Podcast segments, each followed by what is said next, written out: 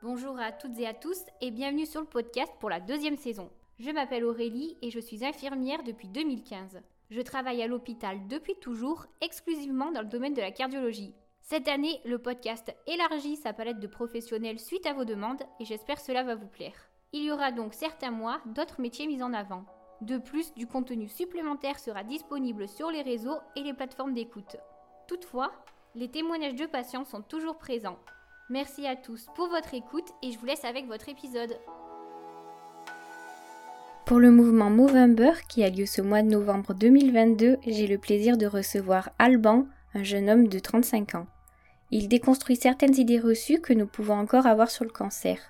Merci à lui et merci à vous également pour votre écoute. Salut Alban et merci d'avoir participé au podcast.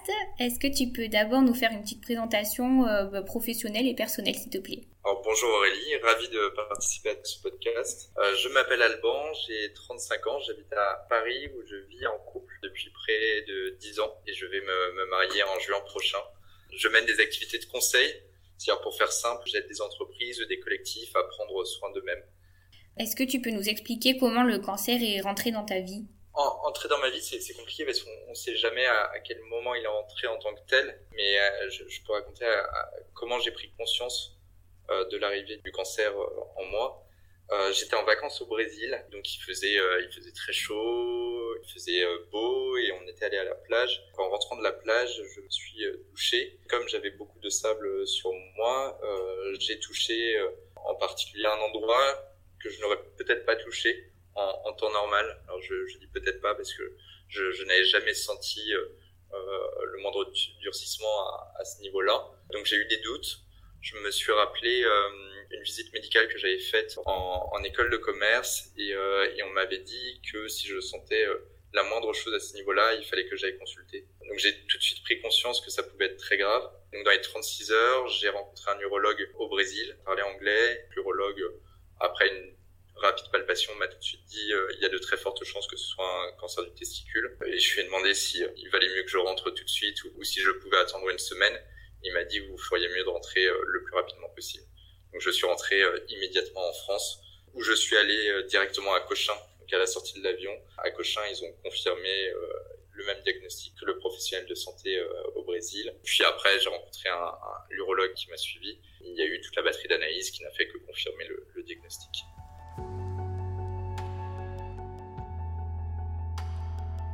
Du coup, est-ce que tu peux nous expliquer aussi, depuis six mois, le parcours de soins? Comment tu arrives à gérer euh, ta vie personnelle, ta vie professionnelle?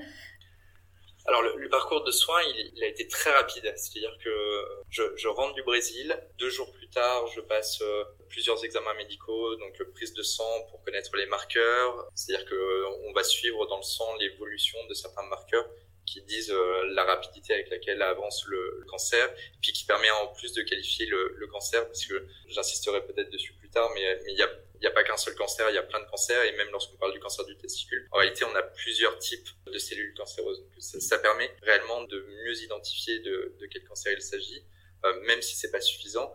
Et, dans le cadre de, ce cancer-là, on opère très vite, c'est-à-dire qu'on est obligé de procéder à, ce qu'on appelle une, orchidectomie, donc une ablation du testicule qui est concerné. Et donc, elle a eu lieu une semaine après mon retour en France. Très rapidement, j'ai été pris en charge, avec aussi des, des choses qu'il fallait faire dans la semaine, c'est-à-dire que on demande de faire une conservation du sperme parce que s'il y a chimiothérapie, ça peut avoir un impact et qu'on n'est pas certain que la personne puisse retrouver euh, la qualité qu'il avait euh, précédemment. on, est obligé de faire un, certain nombre de, choses avant même de se faire opérer. L'opération elle a eu lieu une semaine après puis après l'opération, on a un temps d'attente qui est de quelques semaines parce qu'on ne sait pas en fait quelle va être l'évolution, quel impact peut avoir l'opération sur le, corps. Et, euh, et ce n'est que un mois après l'opération que j'ai refait une prise de sang qui a montré qu'il y avait encore la présence de cellules euh, cancéreuses dans le sang, donc qu'il y avait probablement eu des métastases, alors même que le premier scanner n'avait montré aucun ganglion euh, de présent dans le corps. Donc ce n'est qu'un mois plus tard que j'ai la prise de sang qui confirme qu'il y a quelque chose, qu'il y a un doute, que je fais un nouveau scanner et le scanner montre que bah, le, cancer a eu le temps de se développer euh, dans le corps, donc présence de, de ganglions. Et à ce moment-là, les, on, on, ressent pas, enfin les médecins ne ressentent pas forcément une urgence absolue euh, de procéder tout de suite à une chimiothérapie. Il n'empêche que dans les quelques semaines qui suivent, il est décidé de m'envoyer voir un oncologue avec lequel a été décidé et défini le protocole à suivre pour la chimiothérapie. Ce qui m'envoie en fait début de chimiothérapie mi-mai et qui a commencé en fait un peu plus tard parce que euh, en faisant d'autres analyses, il s'est avéré que j'avais euh, potentiellement un problème de foie, donc ils n'ont pas voulu commencer tout de suite euh, le, la chimiothérapie tant qu'ils n'avaient pas une idée claire de ce que ça pouvait être. Euh, ils n'ont pas su pour autant ce que c'était, mais mes résultats se sont normalisés, enfin sur le foie, euh, quelques temps après, et donc j'ai été pris en charge à l'Institut Gustave Roussy pour ma chimiothérapie à partir de mi-mai.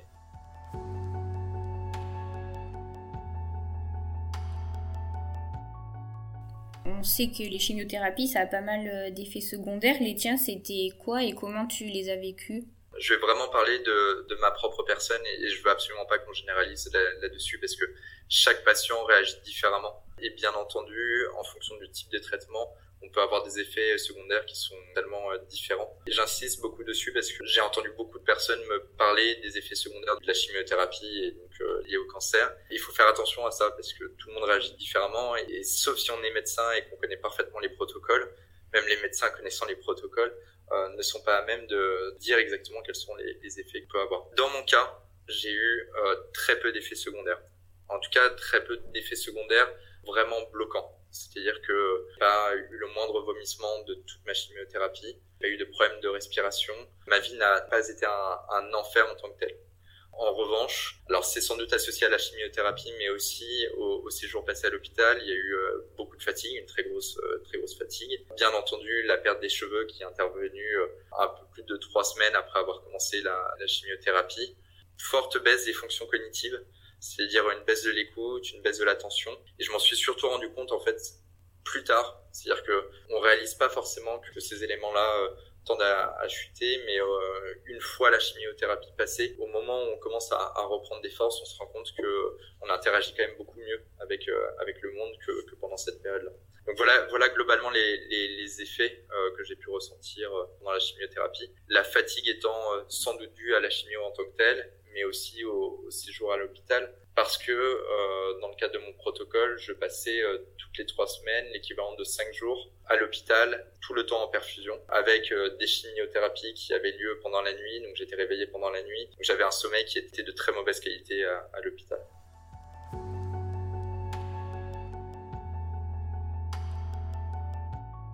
Et du coup, ce changement, le rapport au corps, tu l'as vécu comment? Je l'ai vécu comment? Je l'ai vécu, euh, c'est assez assez étrange parce que il y, y, y a, plusieurs choses qui, qui évoluent euh, très vite. Euh, je pensais perdre beaucoup de poids avec la chimiothérapie. Ça n'a absolument pas été le cas. Je pensais que je n'aurais plus faim, sans doute lié à la fatigue. J'ai surcompensé la fatigue par euh, le fait de manger. Donc j'ai eu un très gros appétit, surtout pendant mon premier cycle de, chimiothérapie. Donc j'ai beaucoup mangé. J'ai pris du poids à ce moment-là. Et en plus, pour tout dire, lorsqu'on est à l'hôpital, du fait de des effets euh, nocifs de, de, la chimiothérapie sur notamment sur les, les, reins. On est en permanence sous perfusion, donc on nous met l'équivalent de plus de 5 litres d'eau par jour dans le sang. Et euh, notre corps en fait a du mal à évacuer euh, toute cette surdose d'eau, ce qui fait que à l'hôpital, prenait l'équivalent d'un kilo par jour. Donc on, on nous pèse hein, tous les jours et je voyais mon corps gonfler et prendre un kilo un kilo par jour alors bien sûr, ces kilos-là, on les perd euh, quelques jours après la, la chimiothérapie. Euh, ça redescend vite. Toutefois, le corps s'habitue vite à, à, gonfler et, euh, j'ai senti qu'il y avait un besoin quand même à, à reperdre du, du, poids, à refaire du sport après la, la troisième chimiothérapie pour retrouver un, un, corps à peu près identique à, celui que je pouvais avoir initialement. Mais tout ça, c'est revenu très vite. C'est-à-dire que globalement, un mois après la chimiothérapie, j'avais retrouvé euh, ce qui pourrait s'apparenter à, à, un corps normal qui ressemblait à celui que je, je pouvais avoir avant. Et ça, c'est juste le pur effet du corps. Après, il y a forcément la chute des cheveux. J'avais une bonne chevelure. Je pensais pas que la chute des cheveux aurait un tel impact sur moi. C'est-à-dire que, en tout cas, je m'étais toujours dit, euh, j'aimerais bien un jour euh, me raser complètement la tête, voir ce que ça fait, euh, sachant que ça, repousserait euh, très rapidement après. Le jour où on se rase la tête, on sent que notre visage va être marqué par la maladie. Surtout que c'est pas exactement la même chose de se raser la tête en ayant des cheveux et se raser la tête en, en ayant plus de cheveux qui poussent. C'est-à-dire que le, le, crâne n'est quand même pas le même et les gens voient quand même comme étant quelqu'un qui a un problème quelque part. J'ai eu le sentiment à ce moment-là d'être clairement identifié par l'extérieur comme quelqu'un étant malade, ce qui pouvait ne pas être le cas. Et les cheveux mettent quand même pas mal de temps à repousser, c'est-à-dire que la repousse euh, et elle continue de se faire euh, doucement, ce qui fait que même lorsqu'on a terminé euh, la chimiothérapie, on porte encore sur son visage les stigmates de la maladie, ce qui n'est pas forcément évident à un moment où en fait on, a envie de passer à autre chose, on a envie de, reprendre de l'énergie, de se remettre totalement dans la vie active.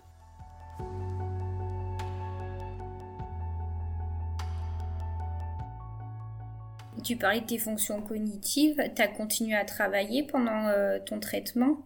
Ouais, alors j'ai fait le choix. Enfin, j'ai vraiment voulu continuer à travailler, du moins travailler le, plus que je pouvais, tout en continuant à prendre soin de moi. C'était important pour moi de ne pas être à la maison. Alors, je vais pas dire à rien faire, mais en tout cas, à concentrer uniquement sur, sur la maladie et ne rien avoir d'autre à faire que cela. J'ai voulu continuer à travailler Bien entendu, j'ai pas pu travailler à, à 100% comme euh, n'importe quelle autre personne de, l'entreprise parce que euh, déjà mon, mon, quotidien était bouleversé par euh, les rendez-vous médicaux, euh, qu'il faut placer au milieu de la journée, parce que mon agenda en tant que tel était bouleversé par euh, des décalages dans les rendez-vous médicaux, et, dans ces cas-là, c'est quand même la, santé qui prime, donc euh, il faut modifier son agenda en fonction. Et puis, à partir du moment où j'ai commencé la chimio, je me suis quand même vite aperçu que j'étais plus capable d'assurer au travail avec la même efficacité que qu'en temps normal. Donc à ce moment-là, on a adapté très fortement mon emploi du temps pour que je puisse euh, continuer quand même à travailler en dehors des, des séjours d'hospitalisation, mais euh, en, en, me focalisant sur des, sur des choses qui nécessitaient pas forcément du travail à très court terme et euh, un investissement très fort au quotidien.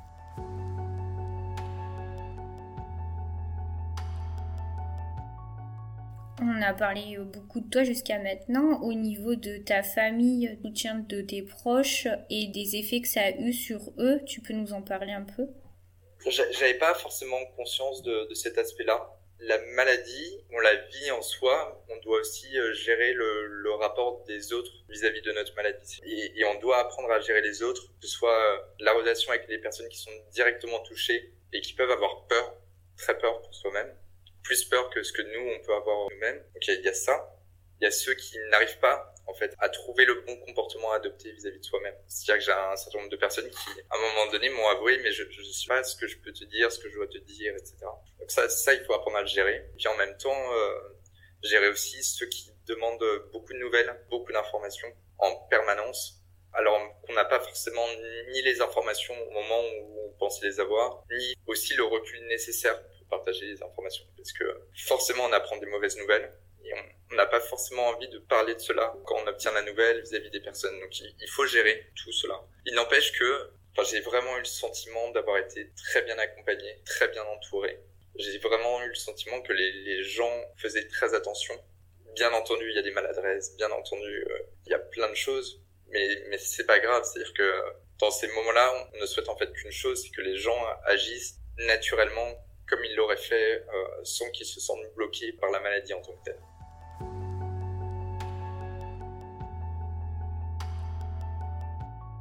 Est-ce que euh, à l'hôpital ils t'ont proposé euh, de participer à des conférences, à parler avec d'autres personnes qui étaient malades aussi? C'est quelque chose que toi, je sais que tu as beaucoup communiqué sur les réseaux, ça aussi ça a été important pour toi? À l'hôpital, étrangement, on, on m'a rien proposé.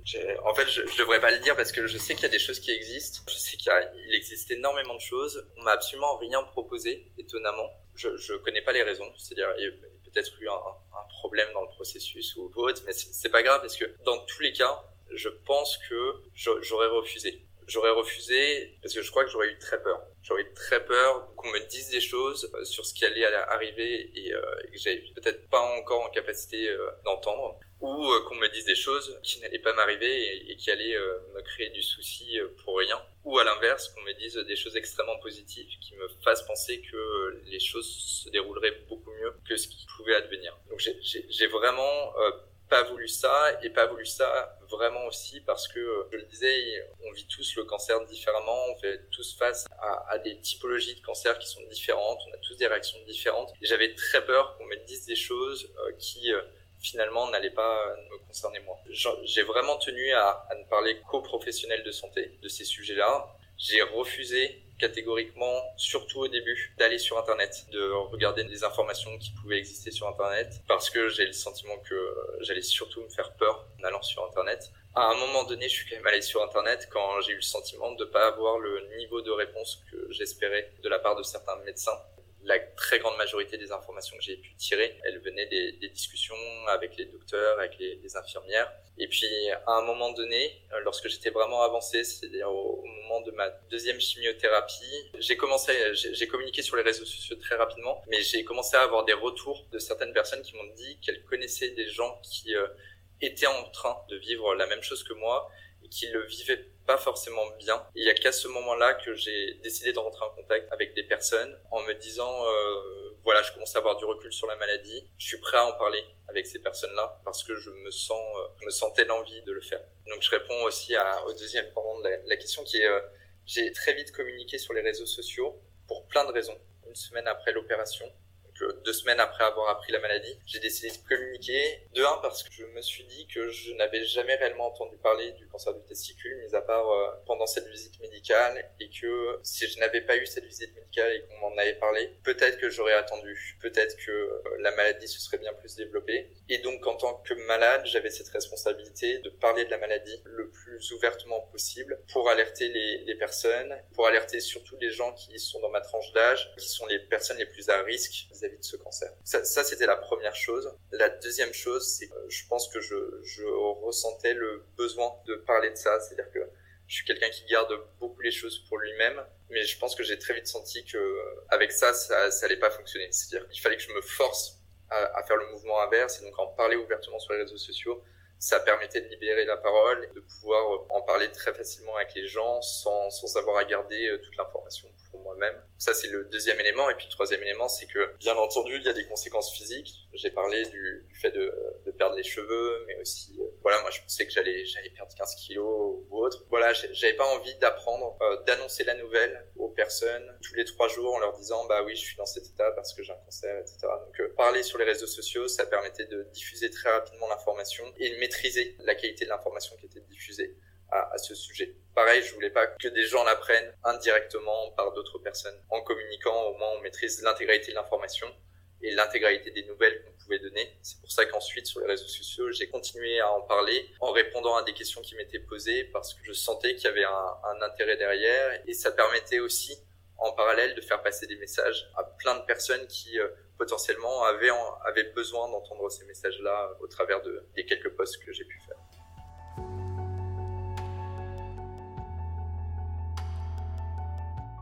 Et là, actuellement, t'en es où de ton parcours de soins? Le, parcours de soins, aujourd'hui, à plus de deux mois après la, dernière chimiothérapie. Donc, j'ai fait trois cycles de chimiothérapie. Euh, pour expliquer peut-être pour les personnes qui ne savent pas ce que c'est qu'un cycle, un, un, cycle X euh, chimiothérapie, donc euh, perfusions qui sont faites avec un temps de repos, et puis après, on reprend un nouveau cycle. Dans mon cas, c'était des cycles de trois semaines, trois cycles de trois semaines chaque cycle commençant par 5 jours d'hospitalisation, à J plus 7 perfusions et puis J plus 15 une nouvelle perfusion à la maison. Et puis ça, on recommence euh, X fois. Dans mon cas, c'était 3 cycles, donc 3 fois 3 semaines. Donc j'ai terminé tous ces cycles de chimiothérapie. J'ai euh, mes marqueurs, ce qu'il y a dans mon sang euh, qui se sont renormalisés, ce qui veut dire que la chimiothérapie a fait son effet. Aujourd'hui, j'ai fait une prise de sang à plus de 2 mois j'ai mes marqueurs qui sont toujours bas, voire même inférieurs à ce qu'ils étaient avant. Ce qui veut dire qu'il n'y a pas de reprise. Je parle uniquement de deux marqueurs, j'ai pas encore tous les résultats. Il n'y a pas de reprise pour le moment de la maladie. Il n'empêche que dans mon cas, j'avais des ganglions. Certains des ganglions, sous l'effet de la chimiothérapie, ont fondu. C'est-à-dire que le cancer ne pouvant plus se reproduire, bah, disparaît du corps. Certaines fois, les cellules cancéreuses se transforment alors je ne vais pas raconter n'importe quoi parce que je suis pas médecin, peuvent devenir euh, non cancéreux, c'est pas grave. N'empêche que ça reste des cellules qui peuvent se reproduire et en se reproduisant, elles peuvent bloquer le fonctionnement de certains organes. Moi, dans mes poumons, j'ai euh, aujourd'hui un ganglion qui doit être surveillé. Je fais un scanner en fonction de l'évolution de ce ganglion, c'est-à-dire que s'il continue de grossir sans être cancéreux, sera prise certainement euh, la décision de faire une opération pour enlever le ganglion. Donc voilà. Aujourd'hui, je risque surtout une opération. Je ne connais pas la gravité de l'opération, mais je risque surtout une opération à ce niveau-là pour retirer le ganglion restant. Comment tu envisages le futur, la vie? J'imagine que ça a changé quand même beaucoup de choses. Alors, ce serait faux de dire que je vais complètement tourner la page parce que ça laisse une empreinte. Et puis, de toute façon, enfin, même si je dis que là, les résultats sont bons, pendant 5 ans, je vais avoir euh, régulièrement des visites médicales pour vérifier l'évolution, bien plus là la première année que les, que les années suivantes. Mais je, je, je, vais continuer à vivre au moins pendant cinq ans avec euh, l'idée euh, du cancer et sa potentielle reprise. Je peux pas dire que je vais complètement tourner la page, mais on sent que on, on s'habitue quand même très vite aux choses. Et là, je suis deux mois après le après ma, ma chimiothérapie. Je sais déjà que j'ai oublié beaucoup de choses de, de cette chimiothérapie, c'est-à-dire que j'ai oublié la, certaines souffrances quotidiennes, euh, certaines difficultés, et je me remets très vite en ordre de marche dans ma vie actuelle. Donc globalement, ça va pas changer grand-chose, mis à part peut-être pour emprunter euh, de l'argent à la banque, parce que euh, ça va être beaucoup plus difficile pendant quelques années. En, en dehors de ça, non, j'ai pas envie de changer quoi que ce soit à ma vie. J'avais une vie qui était quand même plutôt saine avant. C'est pas comme euh, un cancer des poumons où on arrête de fumer et, enfin, et on décide de continuer à arrêter de fumer. Non, je, je fume pas. Euh, donc j'ai pas de raison de continuer, enfin d'arrêter de fumer ou d'arrêter quoi que ce soit en lien avec euh, le, les raisons de mon cancer.